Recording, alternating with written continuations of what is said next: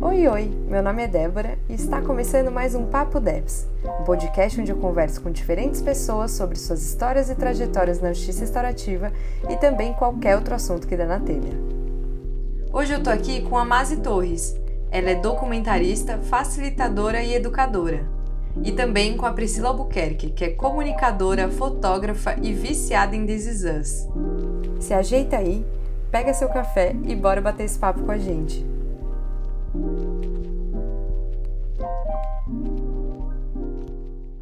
Howard Zer é um nome muito conhecido e muito importante na área da justiça restaurativa, sendo seu livro Trocando as Lentes uma das obras mais utilizadas para o estudo do tema aqui no Brasil e pelo mundo. Nessa obra, ele traz a ideia de mudar o foco quando estamos falando de crime.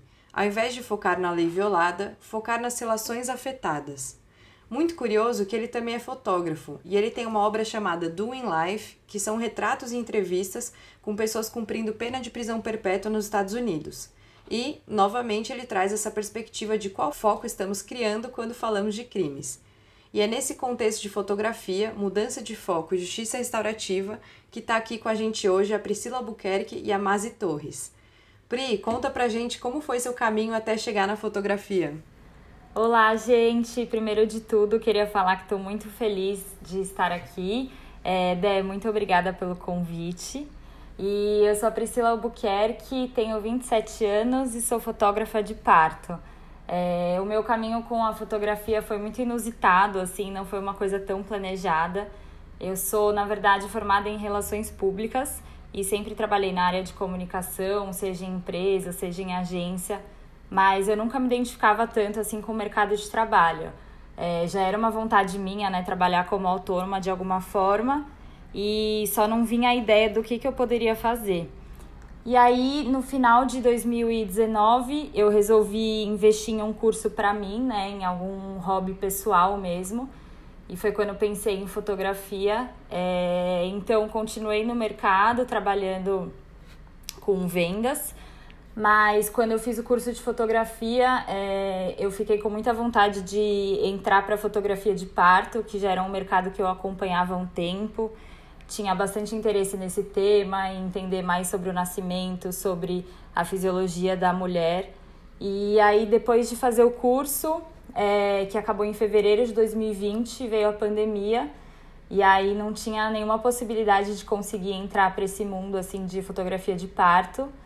Mas é, em julho do, do ano passado foi quando eu consegui o meu primeiro parto, ainda trabalhando.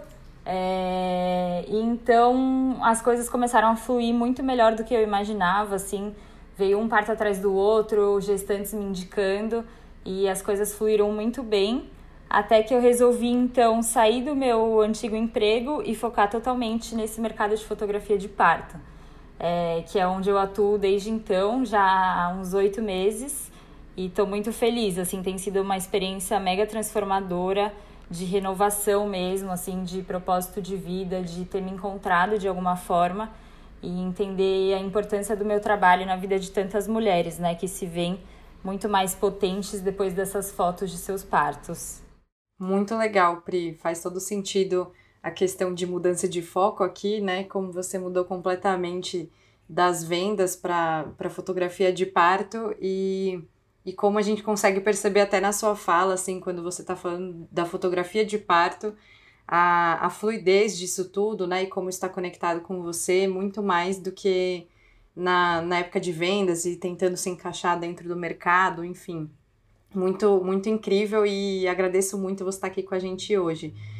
E queria perguntar para você, Mazi, que eu sei que você tem uma produtora, né? Como que foi essa caminhada aí na foto e tantas outras é, ferramentas do audiovisual, né? Então, eu, sabe que eu estava ouvindo a Pri agora e fiquei me lembrando um pouco do, de como eu comecei, né?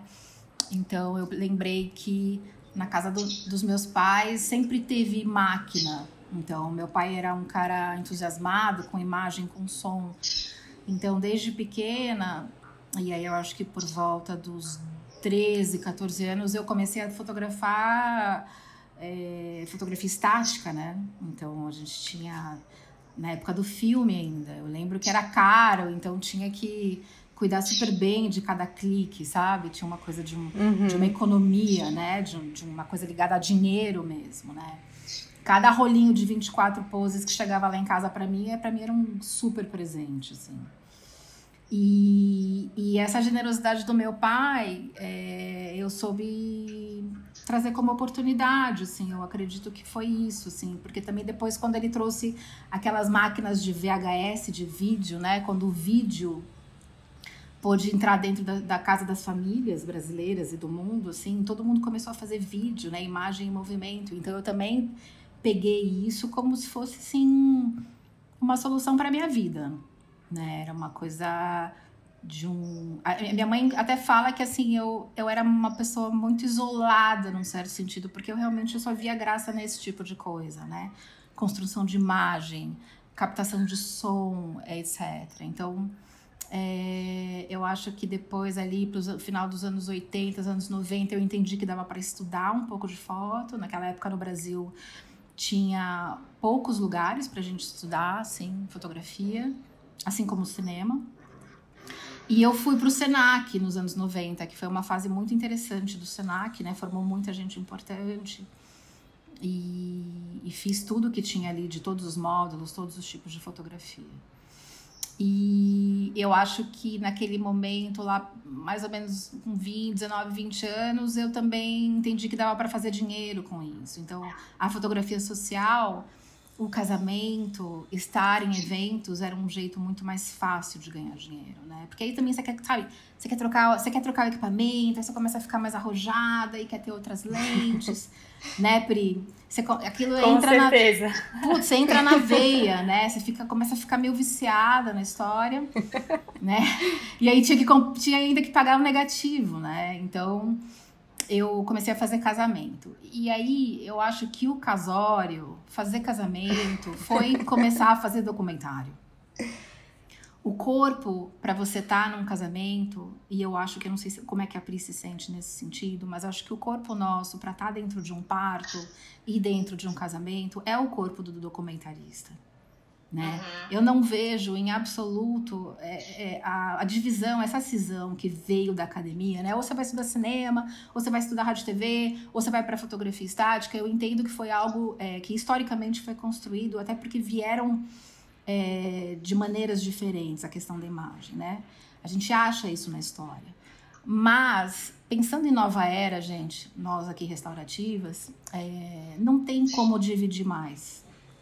Não tem. A Pri, a Pri é uma documentarista, sabe? Então, isso para mim foi muito fluido, né? Saí da fotografia estática, eu fui fazer faculdade de rádio e TV, estudei a fotografia em movimento, virei diretora de fotografia para cinema. Aí aquela coisa que eu já estava sentindo vontade de conversar com as pessoas, aí eu queria largar a câmera e precisava entrevistar as pessoas, eu queria estar tá olhando na cara das pessoas sem um artefato na minha frente, né, sem um ruído na minha frente. É, acho que é um pouco dessa construção natural, né? E, e aí a produtora ela vem de uma maneira muito orgânica, né? Acho que foi 2009, por aí, eu fechei meu estúdio de foto e abri a produtora, que é Jambeiro Filmes. E nessa mesma toada, né, querendo estar tá registrando as coisas, né? E acabei, eu e a minha sócia, a gente acabou focando no, no, no terceiro setor.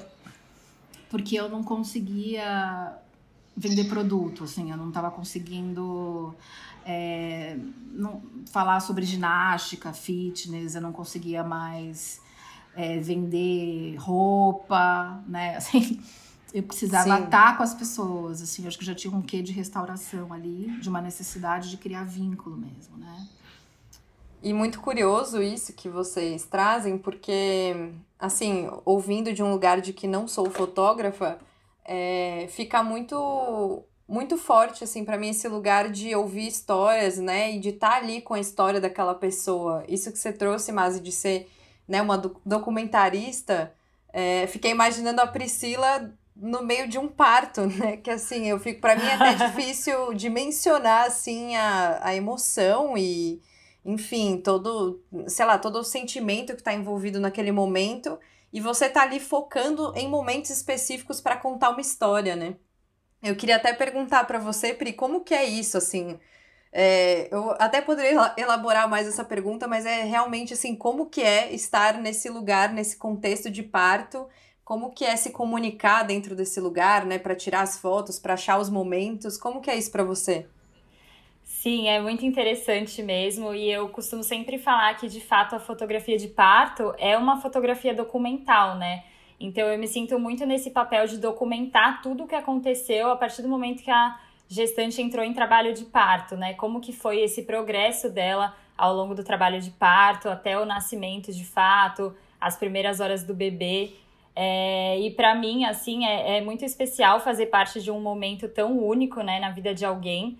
É, mas mais do que o nascimento daquele bebê em si, eu penso muito na transformação de fato da mulher, né? Então a gente até brinca que existe é, um modo assim que ela entra da partolândia, que ela perde um pouco da consciência, né, do que é, ela tem feito com o corpo dela, da onde ela tá, as pessoas que estão em volta. Então eu sinto que o meu papel naquele lugar é de realmente registrar é, tudo que ela passa, né, naquele naquele período de parir mesmo sua cria, é, para depois, quando ela voltar de fato para a consciência, depois das dores e tudo mais, ela poder se olhar naquelas fotos e entender a grandiosidade do momento, né? Entender o quanto ela foi forte, é, quanto ela passou de fato e, e, que eu acredito que são fotos assim que transformem para a vida toda, né? Não só pro é, pro filho que vai ver aquilo depois ou para a família que vai ter aqueles documentos de fato por muitos anos, é, mas também para a mulher, assim. E eu me sinto muito nesse lugar de de precisar manter uma energia elevada também para contribuir com, com o trabalho de parto dela, assim, né? Então eu tento sempre é, ficar com um pensamento positivo mesmo por dentro de mim, assim, é, mandar energia boa enquanto eu tô lá e, e, sempre respeitando o espaço e tudo que acontece no ambiente, né? Então eu acho que a fotógrafa de parto precisa muito sentir o momento que, que é legal fazer fotos ou não, ou tem um momento que você precisa parar um pouco é, de clicar, né? Respeitar o que está acontecendo lá, ficar um pouco de canto. Então eu me sinto muito nesse papel aí de entender o que está acontecendo naquele momento para sentir quando é minha hora de, de atuar. E você trazendo esse esse lugar da transformação da mulher, né, que eu acho muito incrível. Eu fico pensando também nessa outra perspectiva, né? Porque assim, quando eu tô vivendo alguma coisa, eu tenho a minha perspectiva, né? E aí, quando vem uma pessoa que tira uma foto, sei lá de qual momento, né, do, do que eu tô vivendo, é uma outra perspectiva, né? É uma outra. É como se fosse. Como se me desse um outro foco da minha própria vida. E aí você trouxe isso sobre é, no parto, né? Como você traz para as mulheres uma outra perspectiva delas mesmas e, e como isso é, pode ser transformador, né? E aí, puxando isso um pouco é, para o meu lado aqui de justiça restaurativa, já que eu não sou fotógrafa, é, pensando realmente assim nessa, nessa mudança de foco e possibilidade de transformação, é, queria perguntar para vocês duas assim como que vocês sentem essa necessidade de escuta né, e essa, essa necessidade de diálogo mesmo quando a gente está falando de foto, né? Porque uma impressão que dá é que o fotógrafo é um ente descolado do, do, do contexto que está ali tirando fotos, mas como, como que é isso, assim, essa, esse movimento de escuta e diálogo dentro de um cenário que está vivo, né? Sim, eu acho que até para complementar um pouco é, do que eu falei agora, eu sinto que a minha escuta vai muito dessa sensibilidade mesmo de entender o momento, né? Então, não necessariamente a escuta da fala de alguém, mas sim de escutar é, e ler o ambiente para entender que momento que eu tenho que agir ou não, ou ficar um pouco de canto, assim. Mas uma coisa que eu sinto muito também de escuta para entender é, o cenário do parto, entender o que as mulheres vivem, é, eu busco muito conhecimento mesmo, assim, seja através de estudos, livros que falam sobre isso, né? Tem muitas mulheres que fazem seus relatos de parto, é, tem documentários que falam sobre o cenário do parto no Brasil.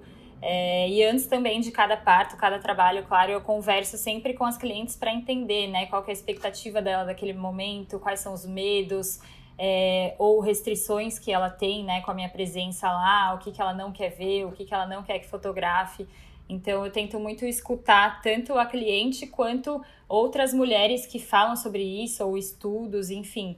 é, sempre para me atualizar do tema e como eu nunca vivi o parto, né, no, como protagonista mesmo da mulher parindo, é, eu escuto pessoas que já viveram isso para entender um pouco do que a pessoa sente naquele momento e assim poder é, fazer o meu trabalho da melhor forma, né? É, eu acho que quando a Deb, Deb eu vou, eu vou, eu acho que eu vou discordar de você quando você fala que você não é uma fotógrafa. Eu ia falar a mesma coisa, mas e... Não, porque é isso, porque é isso. Todos porque... somos, né? Não, é, exato. Quer dizer, o corpo da fotógrafa é o corpo do, da, de quem observa e de quem enxerga. E aí eu queria só lembrar de uma frase do professor Carlos Eber, que é uma pessoa muito importante no, na parte de ensino da fotografia no Brasil, que ele fala que enxergar é um saber. Enxergar é. A gente não. É, não basta ter olhos para enxergar, a gente tem que aprender a enxergar as coisas, né? E, e, é por isso que a conexão da fotografia com o ser restaurativo, estar restaurativo, é, é tão, me parece tão óbvio, porque é isso que a Pri está falando. Quer dizer, você está numa sala de parto, que é um momento talvez mais importante da vida de uma mulher, é, é de uma magnitude, de uma dimensão tão grande e, e, e pede a nós uma, um enxergar, um escutar, que também é um saber, né? pensando em, em áudio. É, e como você transita nessa sala é, um, é, um, é uma condição humana. Né? Então, eu não consigo entender alguém que trabalha com justiça restaurativa sem ser fotógrafo, nesse sentido. Né? Acho que, no mínimo, são profissões primas. Sim, nossa, faz todo sentido isso, porque até pensando no que a Pri falou de é, não necessariamente estar tá tendo um diálogo né, com palavras dentro da, da sala de parto, porque né, não faria nem muito sentido é, você tá ali escutando de outro lugar, né? Que daí foi um pouco do último episódio aqui do podcast, que é sobre comunicação e quanto comunicação não, não é, é estritamente falar a palavra, né? Mas como comunicação uhum. é o corpo também, né? Como que é você tá enxergando aquele corpo e a partir do que você tá presente e escutando aquele corpo e enxergando aquele corpo, você se sente num lugar de respondida, né? De bom, não é esse momento, ou sim, esse é o momento. É, isso depende, depende de, uma, de uma presença mesmo que vai além do que, que a pessoa falou, se ela quer, quer ou não quer, mas é como ela tá ali dentro daquele contexto, né? E eu acho que é uma, uma, uma questão vincular, uma criação de vínculo, né? Eu adoro, eu fiz uma formação que eu acho que foi definitiva na minha vida com a, a Fernanda Laender e com a Heloísa Bonfante, é, que eu gostava muito quando elas falavam dessa, dessa construção do vínculo, que é isso que a Pri tá falando, né? Essa pré-conversa que ela tem com a mãe antes de entrar nesse grande momento dentro dessa sala é, é também um pouco que eu passo antes de sentar para entrevistar alguém, sabe? É, apontar, a, apontar uma lente e apontar um microfone para alguém é algo extremamente delicado. Apontar uma lente para uma mulher que está parindo é algo extremamente delicado, né? E você fazer isso, eu acho que pede um estado de presença absurdo, né? É, é por isso que a gente sai tão cansada, né, Pri? Com certeza. É por isso que a gente sai de, de, é, um, é um exaurir. A gente brinca que a gente sai até com um pouco de ocitocina, adrenalina, né? Parece que os hormônios vêm Não, precisa assim, dormir precisa dormir. Uhum. Só dormindo. Precisa dormir, parece eu saindo do círculo. Não, você sai de você chega em casa, joga a mochila e dorme, não dá tempo para jantar, entendeu? Porque é um tipo. Mas é difícil a mente desligar, né? Eu acho, depois de um momento tão é, eufórico assim, eu, eu confesso que eu demoro um pouco para pegar no sono, assim no meio de, de tanta euforia mesmo. É isso. E, por exemplo, eu quando eu vou sentar, monto um set para entrevistar alguém, é, é, o cuidado do jeito que eu piso na casa da pessoa, sabe? É como eu, é como eu toquei a campainha, é como eu direcionei a equipe para que a equipe transite naquele local de uma maneira respeitosa. Essa. Quando a gente entra na casa de uma pessoa para entrevistar, quando a gente entra dentro é, de um ambiente que não nos pertence, pode ser dentro do, do cárcere, pode ser na casa de alguém, né? É, pode ser numa sala de parto, assim.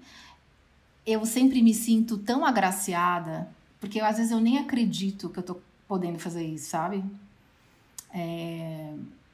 é uma sensação de gratidão mesmo. E eu acho que é tão importante para mim passar isso para a pessoa que está me recebendo, sabe? De ela entender o quão grata eu tô. Porque eu acho que isso é, e eu tento levar isso para as minhas oficinas, assim, com jovens, que a gente não pode levar isso de graça. Isso não está dado. E o trabalho, o, o, resultado desse trabalho, o clique da Pri e o take que eu faço no set, ele, ele vai ser muito reflexo do que foi é, dessas ondas que foram criadas antes, sabe? E, e fazendo um pouco o link com, com sentar em círculo, talvez me veja um pouco isso. Como é importante aquelas, aquele conversar antes, sabe? Sim, aquela toda preparação com as pessoas antes de um real encontro. Sabe né? aquele cafezinho despretensioso, aquela coisa assim, que eu acho que eu, eu tô entendendo isso agora, assim, e como é importante, a gente já faz isso no audiovisual e na fotografia, né? As pessoas, os profissionais às vezes fazem sem entender é, o quão é fundamental esse vínculo antes. E que eu acho que a faculdade e a academia não falam sobre esse estar e ser, sabe? Não sei se a Pri concorda, mas eu acho que isso não é passado pra gente. Né, o que, que é, os, é como se posicionar eticamente, como ser um ser convidativo, aberto ao vínculo, né? Como fortalecer o trabalho em si através desse, desse ser e estar, né? Então, é, eu de fato, eu, eu, eu, é o que eu falo para você, Debbie, eu acho que você é uma baita de uma fotógrafa. né? É o enxergar, o, o, saber enxergar e o saber escutar. Né? Então, danou-se, você é nossa colega e ponto. eu não sei se. É, para mim esse, esse paralelo assim com, com justiça restaurativa faz muito sentido, porque é isso, né? É uma. Eu fico me, me perguntando assim, qual que é a motivação, né, do, do que eu faço, assim, tipo, por que, que eu faço o que eu faço? E aí, é, me conecto com isso que você fala, Masi, que é. Será que a gente se pergunta? Será que nas faculdades e nos cursos a gente tem um tempo para saber quem é a gente, por que, que a gente está fazendo isso? Porque eu acho que é justamente essa motivação nossa que faz existir qualquer possibilidade, a mínima que seja, da gente se conectar com o outro. Porque quando você faz só porque você faz, né, assim, no sentido de não estar conectado com você, qual a chance de estabelecimento de conexão com o outro? E aí, pensando um pouco mais ainda, assim, o que, que a gente está buscando quando a gente se conecta com o outro, né? Porque é isso, a Pri não está buscando uma foto, né? Pura e simplesmente uma foto.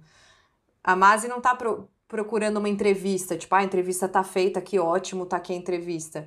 A gente está procurando pessoas, no final das contas, né? A gente está procurando pessoas, é, seus processos de transformação, seus processos de mudança de foco, né? Porque até fazendo um paralelo com a Pri, tipo, nossa, essas mães, assim, mudança de foco total da vida, né? Pós-parto, assim, mudança completa. Então, é exatamente o que, que a gente está buscando com isso, né? E esses. É... Eu costumo dizer para as pessoas que me perguntam nos projetos, né? Ah, mas esse. O pré-círculo que a gente chama, o primeiro encontro com a pessoa antes de fazer o encontro com todas as outras e um círculo, por assim dizer, é... ah, de já perguntar o que aconteceu, como que a pessoa se sente, enfim, umas perguntas que a gente já aprende na metodologia. Mas para mim, esse cafezinho, ele é tão importante, mas tão importante que às vezes eu faço conversas e não falo nada do que aconteceu, porque eu quero saber quem é aquele ser humano que tá ali para conversar comigo e eu quero que ele saiba um pouco de quem sou eu também. Porque responder entrevista por responder, tipo sim, não, tá bom, tá ruim, isso daí a gente faz em qualquer lugar, no Poupa Tempo, a gente faz em entrevista de emprego, a gente faz em vários lugares. Mas a gente está se propondo um trabalho que realmente se conecte com a humanidade do outro e com aquele momento em si, não tem como ser diferente de quem é você. tipo, quem é essa pessoa na minha frente? Como que eu vou me abrir, seja para ela tirar uma foto minha, ou seja para ela escutar sobre um conflito meu, você não sei nem quem é ela. Eu não sei nem o que ela gosta de fazer na vida dela, eu não sei quem é essa pessoa. Então, esse momento de conexão para mim faz muito sentido nesse paralelo. E aí, aproveitando esse paralelo, Mazia, sabendo da sua, do seu encontro não só com a foto, mas com a justiça restaurativa, se você puder contar um pouco como que aconteceu isso, né? De sete, foto, produtora e justiça restaurativa. é, é um. Outro dia eu estava escrevendo um texto sobre isso, porque eu precisei organizar na minha cabeça como tinha acontecido, sabe? Eu comecei a escrever, assim, agora na pandemia, o meu caminho, como é que foi e tal. Foi bem bacana esse exercício. Porque as coisas vão acontecendo de um jeito que a gente não percebe às vezes. E quando você vai ver, a conexão entre um evento e o outro é muito grande. Né? Mas você não, não fez racionalmente, foi o caminho né, que foi acontecendo. Mas é, eu, eu sempre me senti no meu mercado de cinema como um peixe fora d'água, na verdade. Assim. Eu nunca participei muito das patotas. Eu nunca fui muito pros Patota, eventos. essa é antiga. Ah, minha amiga. Dos anos 70, meu amor. É isso. Vou jogar uns vocabulários aqui para você novos. Gostei, gostei. E, e eu nunca participei muito da turma, sabe? Então... É... Moderno. Porque eu não queria estar lá na festa, sabe? Eu não queria, eu não, eu não, eu não me encaixava bem. Até hoje eu me sinto um pouco inadequada, assim. Mas eu acho que eu não sabia enxergar o meu fazer, a minha, o, meu, o meu ser, né, produtora de audiovisual, de uma maneira interessante. Hoje eu acho que eu enxergo, assim. O que eu achava que era ruim, hoje eu acho incrível. E eu arrisco até dizer que eu já era uma facilitadora dentro do set sem saber, né? Justamente porque eu acho que eu, eu, eu, eu, eu, eu tocava o set de filmagem de um jeito com um tempo diferente.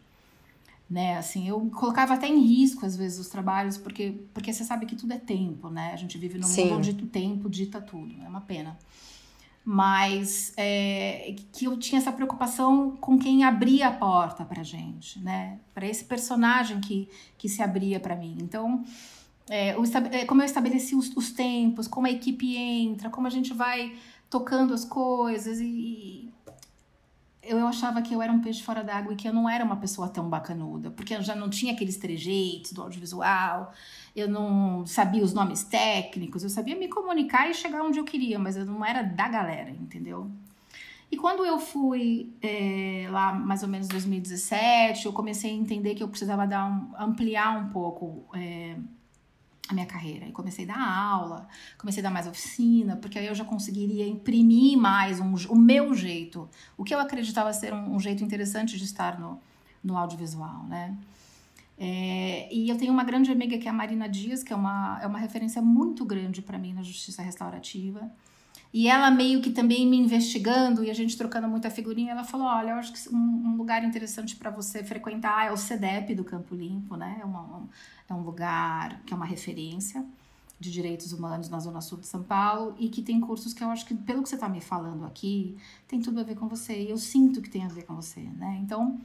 Eu fui lá e fiz um, um primeiro curso de facilitação em práticas restaurativas, práticas circulares com a Sabrina, né? Que, é, que é uma querida, que é uma pessoa, uma pessoa muito importante. É, nesse início, né, de, de entender é, o que, que é essa prática restaurativa. E foi aí que comecei a entender o que, que é a justiça restaurativa, né. Aí isso tudo já comecei a colocar dentro das oficinas entendi que as minhas oficinas já tinham o círculo, já tinha, não tinha a peça de fala, mas já tinha alguns elementos de falar em primeira pessoa, que eu fui, sem saber, colocando esses elementos. E fui ficando muito feliz com esses encontros, sabe? E é engraçado, assim, que nessa oficina do CEDEP eu olhava para as pessoas e eu falava, gente, essa é a minha turma. Eu olhava para a cara das pessoas, eu dava risada, eu falava, meu, essa é a minha turma. Não é a turma do, do, do audiovisual, entendeu? Aquele pessoal bacanudo afetado. Eu não quero isso, eu quero gente, essa gente aqui, entendeu? E, e é muito bom chegar nessa minha idade poder falar isso sem medo, eu adoro. E eu achei incrível que você falou que não se sentia parte da turma, então eu acho que é um trio que não se sente parte da turma, né? Porque a Priscila não comentou, mas assim, é.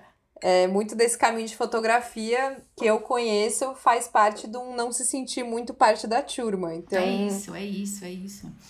Acho que essa conexão, né, essa busca por conexão com, com relações e com propósito e algo que faça sentido é, nos leva de alguma forma a, a buscar presença, né? Isso. A buscar um, um, um, novo lugar de ser e estar. E, e, eu acho que o mais incrível é que eu não me sentia na turma do direito, e acho que nunca me senti, É, pelo contrário, eu olhava pra galera da faculdade, assim, pra sala e falava, gente, eu devo ser muito esquisita para vocês, né? Geralmente falavam que eu ia de pijama, só que era minha roupa normal, mas é que pro pessoal do direito aquilo era um bom pijama. Então, tipo, tinha isso, e aí eu fico pensando que hoje eu não saí do direito, né? Porque o projeto que eu trabalho, tipo, é o, é o tempo inteiro dentro do judiciário, enfim. Mas é como eu consegui ressignificar essa minha presença dentro do direito, né? Porque antes era uma presença de, de encaixe, sei lá, de me sentir meio massacrada pelo que eu deveria estar sendo, deveria estar fazendo. E então acho que essa busca de conexão não necessariamente é para longe, né? Mas acho que é para perto de dentro de você. E aí você consegue estar onde você quiser. Assim, basicamente, se você quer tirar foto, por exemplo, você quer fazer oficina, né? Com, com coisa de justiça restaurativa, a Pri quer continuar trabalhando com essa, com essa questão de relações humanas, né? Mas de um outro lugar faz sentido, né? É isso. E eu acho que. É quando a gente acha a nossa turma, vamos dizer assim, quando a gente as coisas fazem sentido, nada mais, as que, é todas essas questões vão pro ralo, sabe? E eu acho que outra, outro encontro que foi importante para mim, que foi é, a formação que eu fiz com a Fernanda Laender e com a Elo Bonfante, que é Justiça Restaurativa e Filosofia Prática, né? Aí para mim foi a, a última chapoletada que eu precisava levar na cabeça, porque elas trazem essa possibilidade de a gente fazer, de a gente é, é, alinhavar esse, esses saberes todos, né, Pri? Essa coisa de tirar, é, tirar as coisas da caixa. Sim, eu ia completar justamente com isso, assim, né? Eu acho que uma coisa que a gente coloca sempre é essa questão de que as coisas são como elas são e elas não podem ser diferentes, né? É como se a gente não tivesse esse poder de criação de mudar aquilo que a gente já aprendeu que era assim e pronto. É, então eu acho que a gente acabou indo por, por esse caminho aí de autônomas justamente por é, não aceitar as coisas como elas eram, né? Dentro dessas caixas mesmo.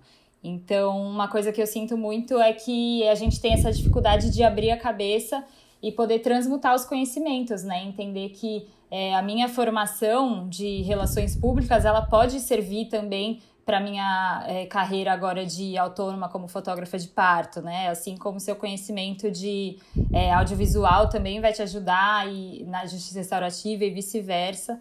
É, e a Débora também com esse caminho diferente agora, o quanto ela não leva realmente do direito, né? O quanto ela realmente trabalha com isso, mas que as instituições é, colocam a gente muito preso, né? Assim, para fazer novas escolhas. É isso. Sim, tem um tem um lugar também para mim quando eu penso nisso, que é eu precisei muito viver os dois, os dois opostos, assim. Eu não sei se isso aconteceu com vocês, mas eu, quando vivi o direito, eu vivi realmente o direito. E aí, né, tive uma, uma síncope de, meu, socorro, preciso sair daqui. De, tipo, viver toda a questão formal e das palavras e da roupa, enfim. E aí, quando eu me descobri não querendo aquilo, né, tipo, gente, eu não sou isso, não tem como encaixar a Débora nisso aqui eu precisei dizer que eu nunca mais queria ver direito na vida. E eu lembro que, sei lá, faz pouco tempo que eu tirei tudo de direito da minha vida, apaguei que eu era advogada. É, se alguém perguntava se era advogada, eu fazia uma cara de, meu, você tá louco? Que Jogou a cadeirinha da Eu sou facilitadora. então, assim, eu uh, neguei, digamos assim, tipo, gente, não, isso não sou eu. E aí, depois de viver esses extremos de aqui não sou e aqui não quero nada disso, eu que foi aonde que eu comecei a estabelecer uma comunicação dentro de mim de o que, que me serve, o que, que me conecta, é, o que, que eu posso levar comigo, até onde eu consigo ir, que é o que eu tento viver hoje, né? Não sei se com vocês aconteceu isso, mas muitas coisas na minha vida, além da minha profissão, vão nesse lugar de eu precisar me desconectar daquilo para me enxergar fora daquilo, né? Porque quando eu tava dentro do direito, eu tinha muita dificuldade de entender o que, que era meu e o que, que era do direito, o que, que me encaixava e o que não. Então eu precisei falar, meu, nada a ver isso aí, não concordo com direito. E para começar a me reconhecer nas pequenas coisas, assim, de para onde que eu gosto de viajar, o que, que eu gosto de me vestir, porque, né, já tinha uma, uma vestimenta da faculdade, então o que, que eu gosto de usar de roupa? Tipo, me descobrir mesmo. Pra ir, então, eu falar, ah, então eu posso continuar no direito sendo a Débora, sabe? Eu não sei, se isso rolou com vocês ou isso é uma coisa meio Débora mesmo? Não, comigo rolou totalmente, assim. é, eu sempre brincava também que quando eu me arrumava, né, para trabalhar em escritório, parecia que eu estava me vestindo de uma personagem, assim, que eu tinha que colocar roupas que não eram as que eu queria, tinha que me portar como é, alguém que eu não, não era, né? É, mas eu acho que realmente, quando você sai totalmente desse mundo corporativo, que é o que a gente está acostumado como padrão, você começa a entender que dá para ter um equilíbrio, né? Você não precisa ficar totalmente sem isso. A gente consegue fazer parcerias com empresas ou trabalhar de certa forma para alguma empresa, mas de um jeito diferente, num outro formato. É, mas eu sempre falava assim que eu me sentia realmente o peixinho fora da, da água, assim, né? De é, não entender como as pessoas conseguiam se adaptar àqueles ambientes e, e entrava nessa crise existencial achando que o problema era eu, né? É, porque as pessoas não abrem realmente essas, essas outras possibilidades de vida, assim. Muito legal ouvir isso. Sim, é exatamente isso, né? A gente não, não consegue, num primeiro momento, entender que é possível transformar os lugares, a gente sente que a gente precisa se encaixar, né? E aí você vive chateada, né? Tipo, insatisfeita e, e, e se sentindo sem lugar mesmo para estar no mundo eu tinha muito essa sensação, assim, de quando terminei a faculdade, de, meu, sei lá, acho que não tem o que eu fazer, né? Porque o que eu me interesso não faz sentido nada, né, comigo, tipo, nem do jeito que eu falo, o jeito que eu falo tá errado, o jeito que eu me visto tá errado, eu fiquei, bom, então não temos lugar. E aí, quando você acessa esse poder de criatividade, né, Pri, que você falou, é, de poder criar algo novo, de poder construir, então, qual é o seu lugar, né? Tipo, que lugar é esse que faz sentido para você? é, as coisas vão, vão dando sentido. E aí você, sei lá, parece que tem até uma flexibilidade maior dentro de você, né? Eu me sentia muito rígida quando era ou eu sou do direito ou eu quero que o direito morra. Eu me sentia uma pessoa muito dura. E aí, quando eu entendi que eu podia construir esse contexto, parece que tudo, tudo virou mais flexível, assim, tipo, nossa, que confortável. Até meu ombro agora fica relaxado, sabe? Quando eu falo isso porque é uma sensação mesmo de espaço interno, né, para você poder existir. E isso é, sei lá, não tem preço, não tem, não tem o que falar, né? É como se a gente precisasse passar pelo que a gente passa para aprender a, a ter uma um posicionamento restaurativo com a gente mesmo. Porque tem isso, né? Sim. Assim, tem uma, um, não se, um não se aceitar nesse processo, né? A gente se estranha muito. Ué, mas eu vou jogar fora a carteirinha da OAB? eu tenho uhum. direito, eu tenho direito a isso? Porque a mente está sempre bombardeando. A mente é aquele agiota que fica te lembrando toda semana que você ainda deve. Né? Ela, ela nunca fala você está indo bem. Vai, fluxo, vai, vai com coragem, né? É sempre aquela guerra constante, né? Que a gente tá. Ela boicota, né, as nossas vontades. Exatamente. Então, eu fico pensando que também é, a questão do, de ser facilitadora, né? É um pouco também você se você ser, ter essa voz restaurativa para dentro. E, e como isso, Sim. e por isso e portanto, a gente nunca vai parar, a gente nunca vai virar facilitador, eu acho. A gente vai estar tá sempre tem, conquistando esse espaço. Né? A cada Sim. dia, porque tem dias que você não se olha no espelho e fala, meu, tá tudo inadequado. Porque é isso, a mente fala, meu, a inadequação aqui, o que que tá fora? Não, e às vezes é isso, é o vício em achar que tem a inadequação. E aí, como é que você senta no círculo, né? Vai atender um caso com esta essa voz interna, né? Então, cuidar do outro é cuidar da gente, né, gente? É uma loucura, assim. Não tem como não tem como ser restaurativo com alguém sem a, sem a, sem a gente ter isso com a gente, né? É isso que eu tô pensando aqui, né? É, cuidar da gente para poder cuidar do outro. Exato. Sim, faz todo sentido. Bom, e, e é com essa com essa ideia de, de inacabado, né? Que a gente vai continuar sempre num caminho de ressignificação, porque talvez isso que a gente está falando hoje faça sentido, talvez daqui um tempo não faça mais e a gente possa construir novos significados, né? Abusar da nossa criatividade e da nossa autonomia para construir significados únicos que a gente vai encerrando o nosso papo aqui, que foi incrível. Eu queria agradecer demais a presença de vocês. Muito obrigada pela presença e disponibilidade, Pri. Muito obrigada, Masi. Foi um prazer conversar com vocês. Muito obrigada. Foi uma delícia. Eu que te agradeço muito, Dé. Fiquei muito feliz de participar e desejo muito sucesso aí nesse caminho que você está trilhando e construindo é, da forma que você acredita. E muito obrigada a você que ouviu. Se quiser acompanhar mais, me segue no Instagram, papodebs, e daqui 15 dias sai um episódio novo. Um beijo!